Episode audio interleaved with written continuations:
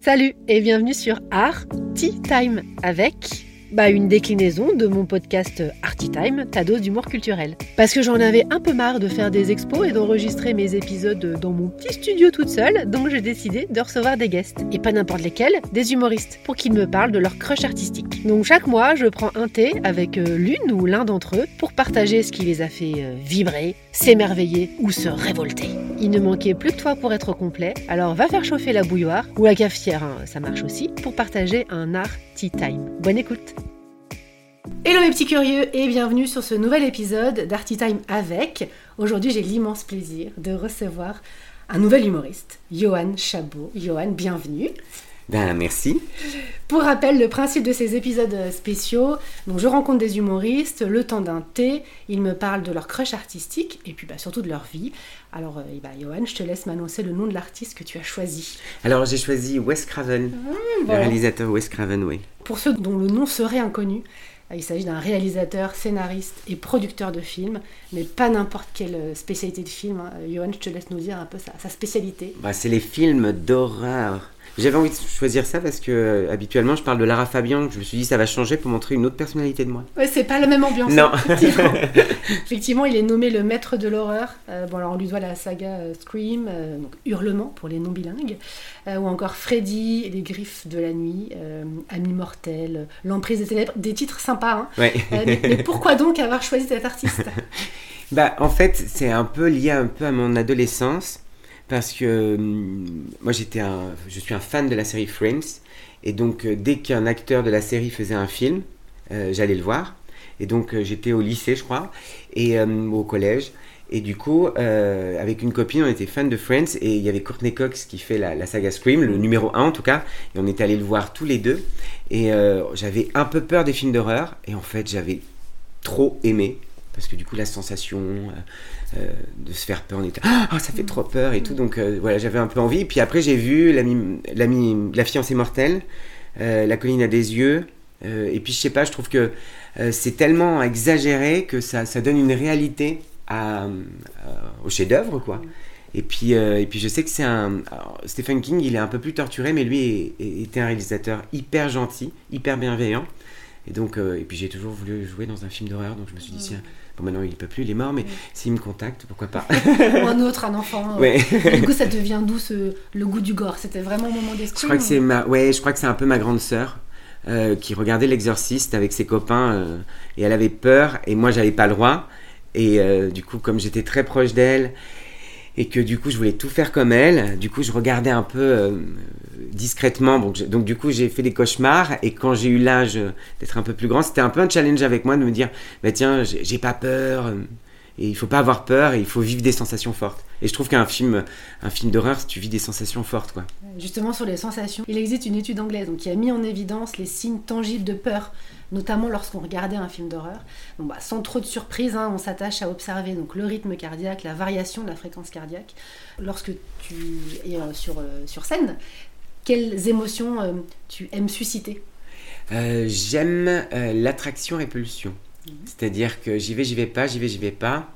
Et donc parfois je me mets un peu en conditionnement en disant oh là là, oh là là, il faut pas, je vais y aller, je vais pas y aller, je vais bien faire, je vais pas bien faire. Et donc ça, ça me donne un peu une, une intensité. Et sinon, ce que j'aime bien, en règle générale, j'appelle ça un peu les moments de grâce, c'est quand tout fonctionne et que tu as l'impression de voler. Le flow. Le flow, oui. Tout marche, tout fonctionne. Et ça, ça, ça fait du bien, c'est une émotion que j'aime beaucoup. Et puis évidemment faire rire, hein, c'est quand même. Oui, oui, c'est vrai, c'est vrai, c'est vrai. Mais alors justement, faire rire. Euh, et j'aime bien les gens qui commentent, pardon, je t'ai coupé. Les gens qui commentent aussi, comme euh, dans les opéras. Ah comme ça, ça, ça, me, ça me fait rigoler. L'exagération. Le, ouais, euh, tu sais, tu dis un truc, ah ouais, ça c'est bien ça. Ça, ça me fait rire, les commentaires des gens, on a l'impression qu'ils sont à la télé, et ça me fait rire, et je trouve que c'est hyper généreux de leur part aussi de participer, c'est-à-dire qu'ils sont à fond. Et voilà, ça, ça me plaît. Alors, sur Wes Craven, tu as cité quelques films, c'est lesquels tes préférés Ah bah, tout le Scream 1, j'adore le 2 parce qu'il y a une scène formidable où elle fait euh, une pièce classique.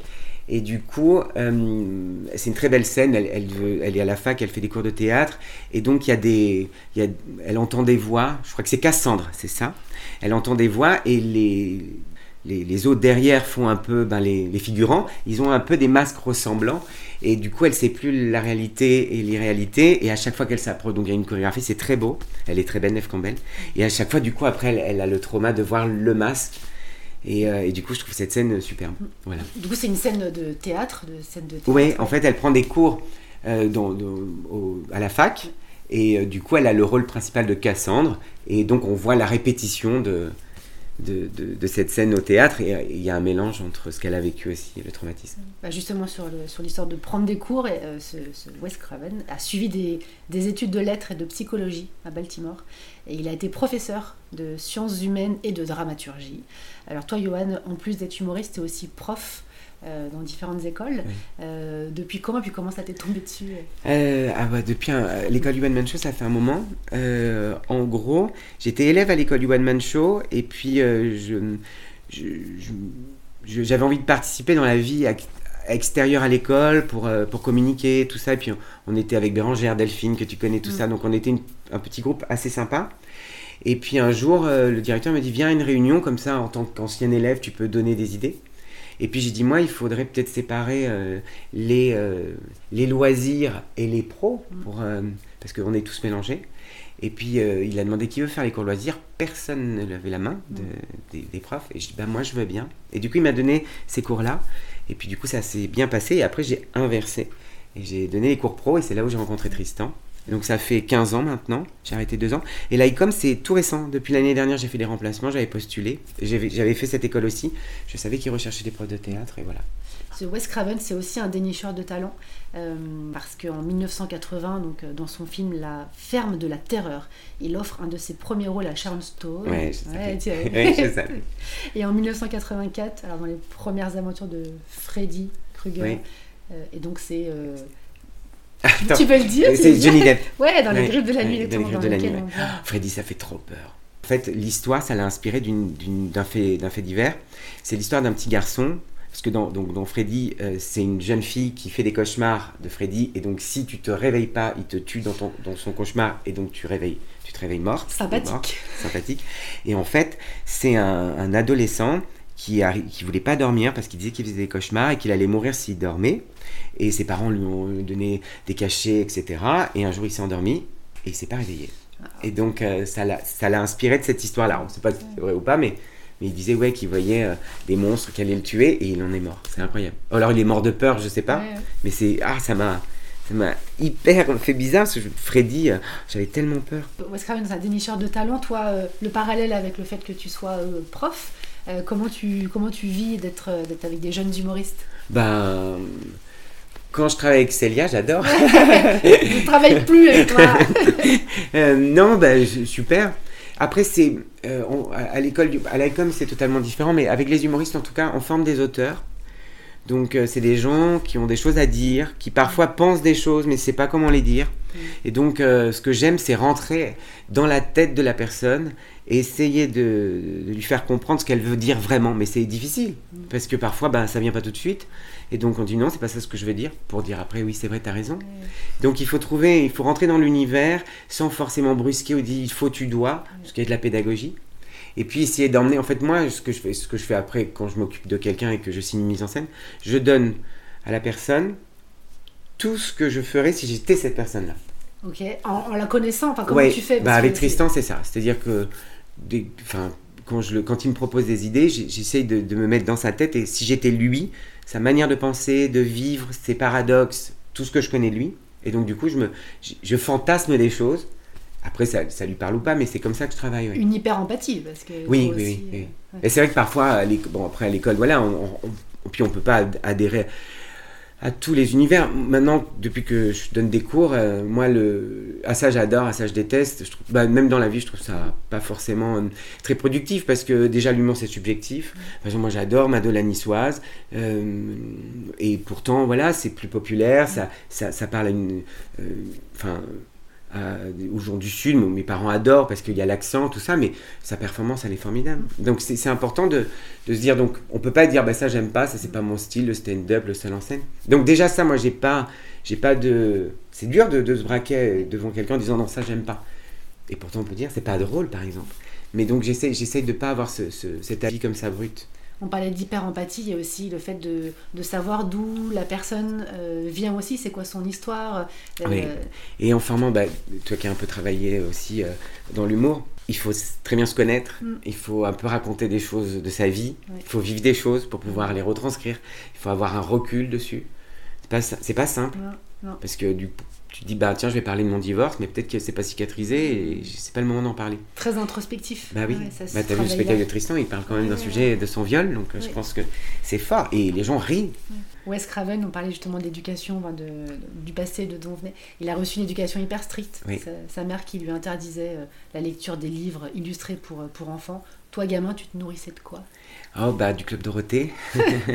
On va parler de ton spectacle. Ouais, ouais du club Dorothée et puis euh, et puis après, j'ai aussi la génération, ma grande sœur. Euh, on a 7 ans de différence. Elle adorait Vanessa Paradis, Patrick Bruel euh, et Sophie Marceau. Elle adorait Sophie Marceau, la boum, tout ça, l'étudiante. Donc du coup, j'avais aussi ce truc-là. Je suis très très proche de ma sœur. C'est pour moi, c'est mon idole. Enfin, et du coup, je voulais lui, enfin, je voulais lui ressembler. Ouais, je voulais donc tout ce qu'elle aimait, j'aimais. Donc j'ai ça et puis le club Dorothée. Euh, moi, je pensais que Dorothée c'était la présidente des enfants. Quoi. Je trouvais que cet univers-là, il est très populaire, mais c'est la culture pop, mais c'était ouf. Et avec le recul, tu as compris du coup pourquoi tu voulais te mettre dans cet imaginaire quand on avait besoin? Euh, Ben, parce que déjà, j'aimais pas trop l'école. Enfin, j'aimais l'école pour aller voir les copains et, et faire, euh, faire un peu. Parce que j'étais assez populaire. Faire le clown Non, déjà? ouais, faire le clown. Et puis, euh, j'ai des, des, toujours, j'étais toujours avec des gens en difficulté. J'aimais pas qu'on se moque, tout ça. On s'est moqué de moi, mais moi, je m'en foutais. Mais du coup, ouais, mais j'aimais pas l'école. Et puis, euh, j'avais envie de. En fait, je pense que vraiment, j'imaginais que Dorothée, sa vie, elle était formidable. Alors que c'était. Maintenant, je le vois, c'est un travail, quoi. Mais j'imaginais tout. C'est pas le fait d'être aimé, euh, c'est d'avoir des projecteurs avec une belle veste. Et puis de dire bonjour, bonjour les amis, tous les jours, tu vois. Je c'est génial sa vie, peut-être qu'elle en avait marre. Bah, avec la même patate ouais, tous les jours. Tous les jours. Et après, j'ai vu des reportages où ils disaient, mais c'était les, les, conditions de tournage inimaginables, quoi. Euh, violent, enfin, violente. Bah oui, et puis parfois c'était euh, c'était euh, dans des conditions quand ils partaient l'été dans des pays étrangers. Je veux dire, il y avait la neige, le vent, ouais. le froid. techniquement, enfin, je veux dire. Colanta, mais. Ouais, avant, en termes de sécurité, aujourd'hui, je sais plus si on peut travailler comme ça, quoi. Bah justement, dans ton spectacle, t'expliques finalement ne pas vouloir grandir. Pourquoi c'est si important pour toi de garder ton âme d'enfant? Ah, bah Alors, c'est important, mais par contre, il faut grandir quand même. Et là, je grandis. j'ai en maturité. Ouais, j'ai grandi, oui. oui non, c'est important de, de, de s'y croire, de rêver un peu. Par exemple, quand je regarde un film d'horreur, j'aime bien m'imaginer qu'est-ce que je ferais moi si ça m'arrivait. Enfin, j'espère que ça va pas m'arriver, mais. Ou aussi, aussi euh, je trouve que j'ai fait un, exercice avec l'ICOM où je leur mets à la manière d'eux, donc je leur mets des musiques de films, euh, western, etc. Et bon, elles, elles ils, il est, et elles sont jeunes, et donc du coup, elles allaient très bien dans les rôles de jeunes premières de film, et donc elles, elles couraient comme ça, en exagérant. Et moi, j'ai toujours rêvé de, non, de mettre de l'intensité. Et maintenant, j'aimerais être le tueur, par exemple. ah oui, donc euh, à ouais. C'est ça. Et raconte-nous ton spectacle. Un spectacle autobiographique euh, je raconte un peu ma vie. En fait, je raconte la recherche justement de, de, rester dans le monde des enfants, en tout cas, comme je pensais que Dorothée. Donc ça va de 8 ans. Après, je deviens ado, avec Lara Fabian, bien sûr. Et puis Lara Fabian, Friends, dont, dont Scream aussi. Et, euh, puis je cherche un peu comme ça à pas voir la réalité. J'ai des rêves plein la tête, j'y crois, je m'y crois, je m'y crois, jusqu'à un moment donné où la réalité arrive. Et c'est là où ça devient plus compliqué, avec euh, différentes histoires d'amour qui sont pas forcément faciles et, et pas, enfin, des histoires formidables, mais qui sont difficiles parce qu'à chaque fois je recherche quelque chose d'idyllique en fait. De l'intensité, c'est ce que tu ouais, recherches. Ouais, je recherche toujours de l'intensité. Moins maintenant, parce que ça ça m'a pas aidé. Mais les frissons, etc., euh, j'aime bien aussi le calme maintenant. Mais c'est vrai que j'adore l'intensité, j'adore les, les, les, trucs qui sont pas. J'aime le danger, ouais. le calme, tu disais que tu voudrais être le tueur, parce que justement, en général, ça sent froid, donc ouais, calme. Ouais, oui, bah oui. Aujourd'hui, je pense, ouais, si je jouais. Un... Puis, euh, et puis, ce que j'aime bien, c'est quand on découvre euh, qui est le tueur. Et tu sais que dans Scream, il y avait des, des, des figurants, etc., ouais. qui, qui disaient un peu qui étaient les tueurs. Et donc, du coup, ils avaient fait plusieurs scénarios oui. pour pas que même les acteurs ne savaient pas qui était ah, le tueur. Vrai, j'avais lu ça. Ouais, il y a eu plusieurs scénarios et je trouve ça incroyable. Et De- D'avoir réussi à berner tout le monde, Bah et oui. de garder le secret aussi. Ouais, ouais, garder le secret, bah oui, parce que sinon, euh, tu vois, si on le divulgue sur un. Et ça, c'est super, quand euh, sait- ça change, tu sais, le truc, et là, non, s'il te plaît. Et là, t'as le visage qui fait, non, en fait, c'est moi.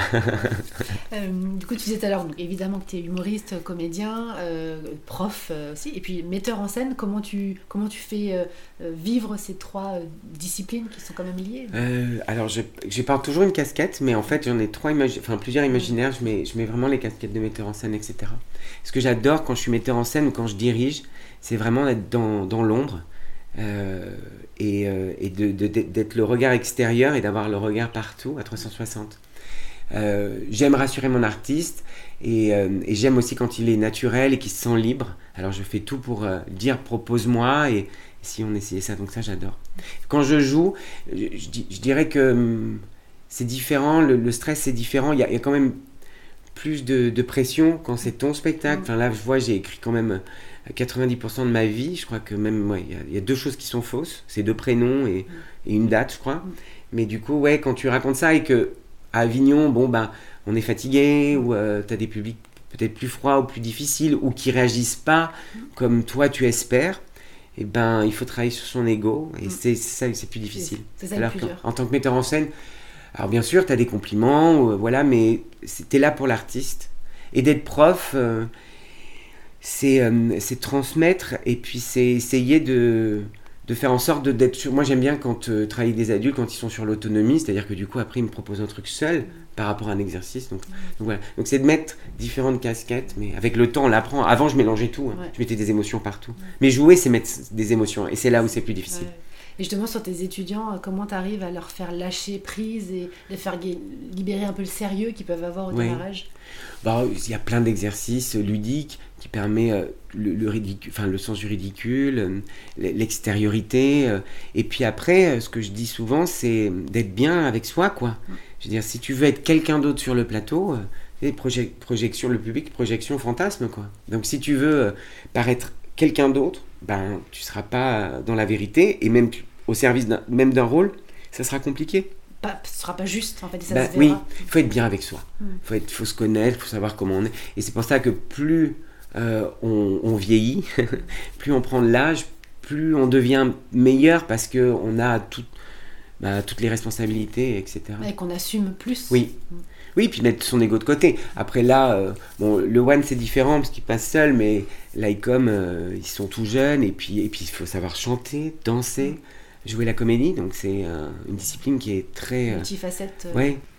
Tu as participé à un spectacle qui s'appelle Les colocataires. Ah oui. Tu que avais une anecdote. Donc ouais, c'était un spectacle Les colocataires avec Delphine Grand, Coralie Lascaux, Mathias Bensa et moi-même. Et du coup, on était quatre sur scène et il y avait des, on faisait des scènes de vie euh, avec un thème. On improvisait une scène de vie à nos personnalités et après on refaisait à la manière de. Et on demandait au public, choisissez un style de film, un style de théâtre. Donc il y avait euh, à la manière du western, théâtre contemporain, théâtre de boulevard et film d'horreur. Et du coup, euh, on- il fallait qu'on regarde un peu. Par exemple, moi, Comédia dell'arte, à part faire pasta mozzarella, j'en avais jamais vraiment vu. Donc, euh, Delphine dit, ah, moi j'ai peur, je sais qu'elle a peur des films d'horreur. Et du coup, euh, il faut qu'on regarde un film. Ce soir, on regarde un film. Donc, on est rentré et on lui a mis la colline à des yeux. Sympa. C'est- un film, mais horrible. Horrible. horrible. Et du coup, on l'a un peu laissée toute seule. Je sais plus, on a, on, a, on a fait autre chose, il y a des gens qui sont venus, et du coup, elle était là, et elle a été euh, horrible ce film. Traumatisée. Et, elle Traumatisée. partait après en, vacances au mois d'août, euh, aux États-Unis, à Las enfin près de Las Vegas, là où il y a euh, en camping-car. Et donc voilà, donc elle était contente. Ce film raconte cette, euh, une histoire de, Oui. des États-Unis, donc forcément il y a Oui. des liens. ouais. Une, une dernière question un, un artiste est par essence curieux, je pense que tu seras d'accord avec ça. Oui. Toi, ça a été quoi pour toi ta plus grande folie curieuse?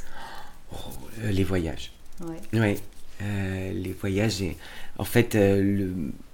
j'avais jamais voyagé et avec mon ex-copain, il adorait les voyages et du coup, il- son pays préféré c'est l'Égypte. Il m'a emmené en Égypte. Et moi qui n'ai jamais voyagé, enfin, je veux dire, euh, jamais- enfin, puis euh, bon, l'Égypte, on est vraiment sur un pays où à découvrir, mais euh, une autre culture, etc. Et donc j'arrive et on fait un peu ça en mode roots, quoi. Pas de- on n'est pas dans un hôtel pour découvrir le, le pays, etc. Et j'arrive en pleine nuit, l'avion en retard, j'arrive en pleine nuit au Caire. Et là, il n'y a pas de feu et je peux pas traverser. Et donc, du coup, je suis avec mon gros sac à dos et lui, il traverse, quoi. Il me fait, ben viens, Ouais. viens. Moi, je dis, non. À la parisienne. Ouais. Allez, vas-y. Ah, il traverse, mais hyper dangereux. Donc, moi, je suis là, je suis pas bien. Euh, j'avais, enfin, il y a beaucoup de bruit et tout. Et, euh, et du coup, je voulais repartir. Et Tout déstabilise en fait, dans Ouais. un pays qui te. ouais, bah oui, et puis j'étais tout jeune, quoi. Je voulais repartir. Et donc, euh, et donc il dit, bah vas-y, reste là. Allez, bonnes vacances. Voilà. Et du coup, je l'ai suivi, donc j'ai traversé. C'était très dur au début, genre trois premiers jours. Mm. Et après, j'ai découvert un pays, des gens, Mm. une langue, euh, une culture, culture, ouais. une, de la nourriture, de la musique. On a, on a visité le, le Nil, j'ai vu, et puis attends, je veux dire, les, euh, les pyramides, euh, la tombe de Toutankhamon. euh, on a pris, enfin, c'était incroyablement ouf. On a passé trois semaines. Et quand je suis revenu au Caire pour repartir, on a fait les trois derniers jours au Caire. Ah bon, j'ai été chez Ouais, moi, quoi. Et du coup, j'ai un, un truc très proche avec le Maroc euh, et la Tunisie, ou le- les, les pays. euh, euh, ouais, j'adore, ce- j'adore ce monde-là, cette langue, cette, cette musique, cette nourriture. Et donc voilà, donc euh, les voyages, ouais. Merci beaucoup. Merci à toi, c'était super. Merci, plaisir partagé. À bientôt. Ça t'a plu? Laisse-moi un gentil commentaire, ça aidera mes amis les algorithmes à propulser ce podcast. Et parle-en autour de toi, à la machine à café, dans le métro. Bah tiens oui, si là t'es dans le métro, en ce moment, parle-en à ton voisin. Tu peux aussi lui parler de la page Instagram d'Artitime. Merci, allez, bisous bisous.